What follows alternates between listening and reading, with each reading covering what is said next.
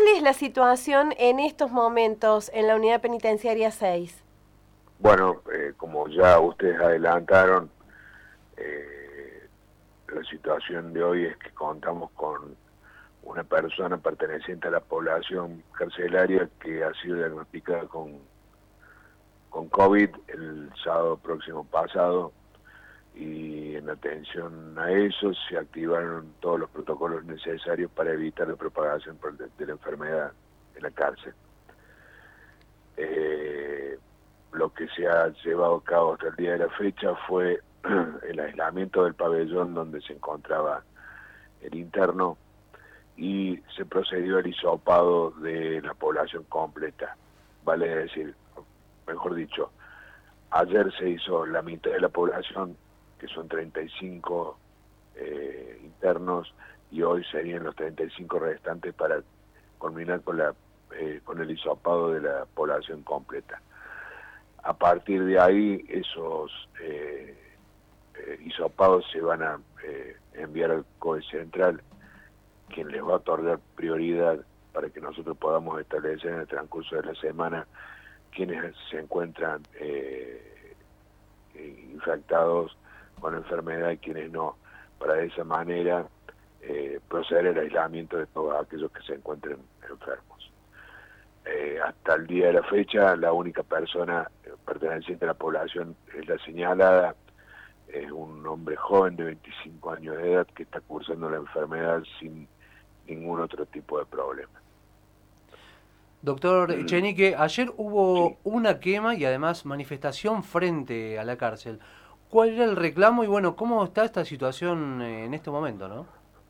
Bueno, el planteo que nos hacían era obviamente la preocupación eh, por porque habían tomado conocimiento de esta situación del, interno con COVID y manifestaban que había personas eh, en la población que sufren de enfermedades eh, que pueden llegar a, eh, a, incluirlos en los grupos de riesgo y además personas mayores de, 65 años, lo cual se encuentra ya previsto en el protocolo que se, que se está aplicando en la cárcel y obviamente que se le va a prestar mayor atención y van a ser separados de los grupos eh, de pobladores comunes para evitar cualquier problema.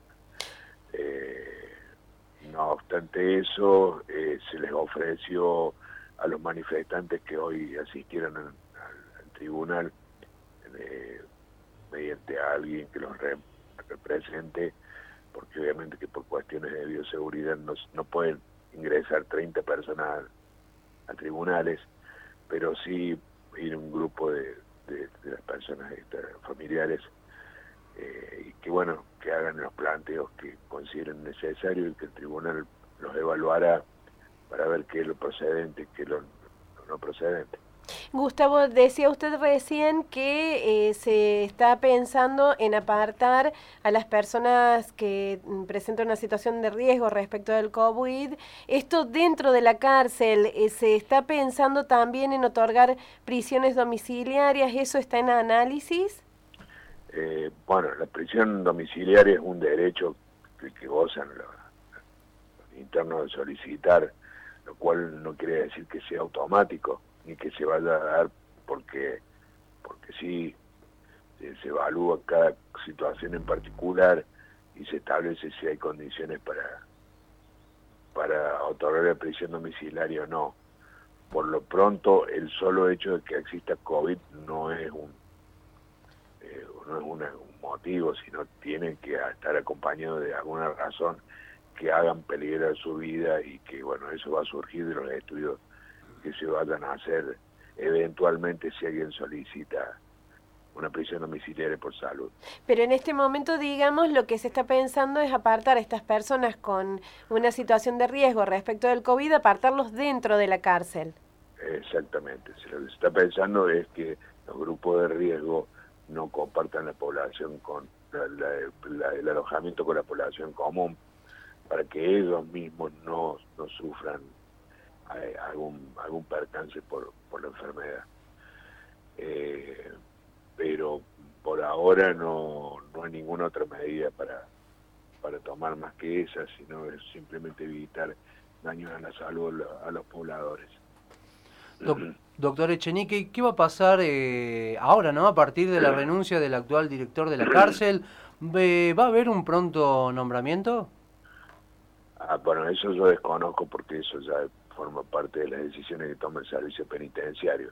No obstante eso, ya a la fecha ya se encuentra eh, ya eh, cumpliendo funciones el oficial Andrés Aciar, quien era el subdirector eh, de, la cárcel hasta ahora, y bueno, él se encargará de reemplazar a, al director hasta tanto se tomen otras decisiones.